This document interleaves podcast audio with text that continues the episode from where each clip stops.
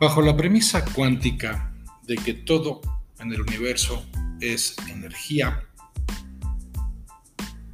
y bajo el hecho de que esa energía está coordinada o subordinada por una inteligencia universal, por una inteligencia superior, resulta que nuestra experiencia de vida y de hecho toda nuestra existencia está a final de cuentas en armonía o disarmonía, en sintonía o en conflicto con dicha energía. Y partiendo de la base antropológica de que el ser humano es un ser de tres dimensiones, es decir, un cuerpo, una mente y un espíritu, cabe que nos pongamos a considerar con detenimiento cómo es que nosotros podemos estar en armonía o disarmonía con esa energía, con el orden universal de las cosas,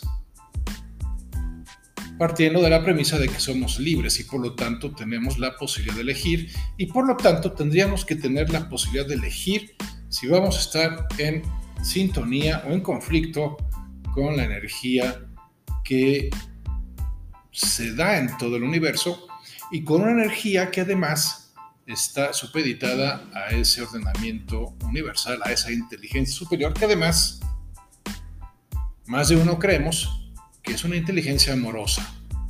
Dios, en una palabra.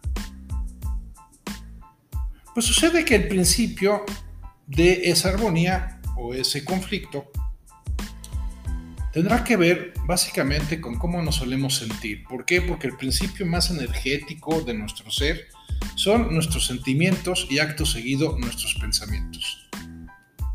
Entonces, nuestros, nuestros sentimientos, perdón, son el punto de partida, la base, el cimiento de cómo es que nuestra experiencia se está dando en torno a la energía que existe en el universo. Pero también sabemos que cuando hablamos de energía estamos hablando de distintos niveles de distintos niveles que se diferencian unos a otros por el tipo de vibración que se da entre cada uno de ellos. Mientras más baja la vibración, vamos a decirlo de esta forma, más negativa, más de polo negativo es la energía. Por el contrario, mientras mayor, más alta sea la vibración, más de polo positivo será. Entonces la clave radicará en qué nivel de energía nos encontramos y eso a su vez es función de cómo suele ser nuestra vibración interior. Si nuestra vibración interior suele ser baja, quiere decir que a grandes rasgos vivimos en términos de temores. Si por el contrario nuestra vibración cotidiana suele ser alta, entonces será reflejo de que solemos vivir en torno a deseos. Deseos y temores son el aspecto clave de qué es lo que rige nuestra vida, a final de cuentas, en un plano inconsciente y ordinario. Y para ello, hay que prestar atención a cómo nos solemos sentir cotidianamente. Ese es el primer paso para hacernos cargo de nuestra vibración interior para luego poder aspirar a incrementarla sucesiva y progresivamente. Este primer paso entonces exige de nosotros la disposición, el que tomemos la iniciativa de identificar cuál suele ser nuestro estado anímico más característico. Es decir, si solemos estar de malas o solemos estar de buenas, para decirlo de una forma genérica. Si solemos estar de malas es señal inequívoca de que estamos teniendo niveles vibratorios bajos y eso significa que estamos teniendo eh, pensamientos de corte negativo.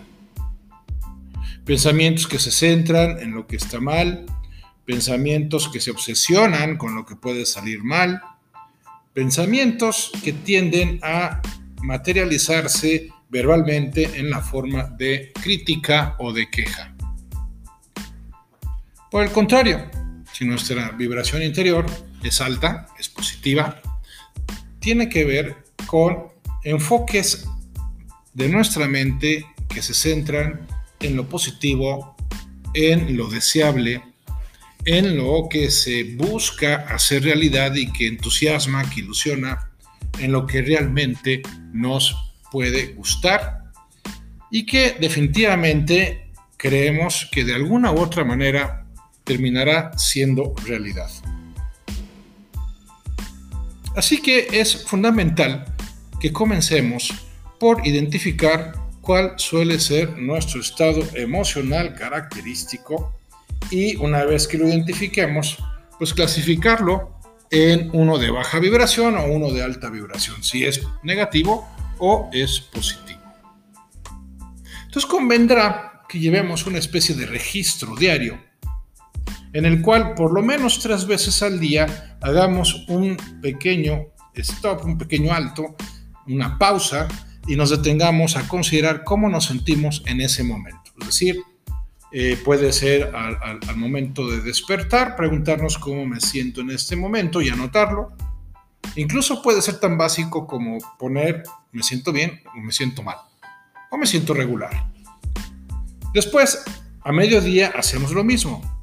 Hacemos una pausa y nos preguntamos cómo me siento en este momento. Pues bien, regular o mal. Finalmente, antes de conciliar el sueño, al acostarnos nos hacemos la misma pregunta, ¿cómo me, siento en este momento? Bien, regular o mal. Llegamos al registro durante por lo menos 15 días. 15 días es un lapso de tiempo lo suficientemente eh, largo para que podamos identificar un patrón emocional que es el que nos suele caracterizar. Claro, estoy hablando de si estamos viviendo en condiciones ordinarias. Si por el contrario estamos viviendo una situación de especial pesar, tal vez por una pérdida importante, por un rechazo doloroso, entonces no hay que confiarnos de que podamos identificar ese patrón porque nos encontramos en una situación extraordinaria y lo que queremos identificar es nuestro estado ordinario emocionalmente hablando. También, si hemos recibido una excelente noticia, pues tampoco será bueno realizar este registro porque estaremos eh, teniendo una experiencia distorsionada, aunque sea positiva, emocionalmente hablando. Pero si no tenemos un pesar específico y no tenemos eh, una, un entusiasmo específico que se deban a circunstancias extraordinarias, entonces hagamos el registro durante 15 días, tres veces al día, para que identifiquemos cómo solemos sentirnos, porque ese estado anímico habitual nos estará indicando cuál es nuestro nivel de vibración y partiendo de la base de ese nivel de vibración podremos determinar si nuestra vida está siendo regida por temores o nuestra vida está siendo regida por deseos. Si está siendo regida por temores, lo cual es muy probable, eh, tenemos que entonces ponernos a trabajar sobre nosotros mismos para que empecemos a cambiar la experiencia, primero electromagnética y luego bioquímica de nuestro organismo, a base de ir logrando modificar nuestro enfoque de maneras precisas que iremos viendo más adelante. Pero el primer paso es que identifiquemos si nuestro nivel de vibración suele ser bajo o suele ser alto, si solemos estar de malas o por el contrario solemos estar de buenas.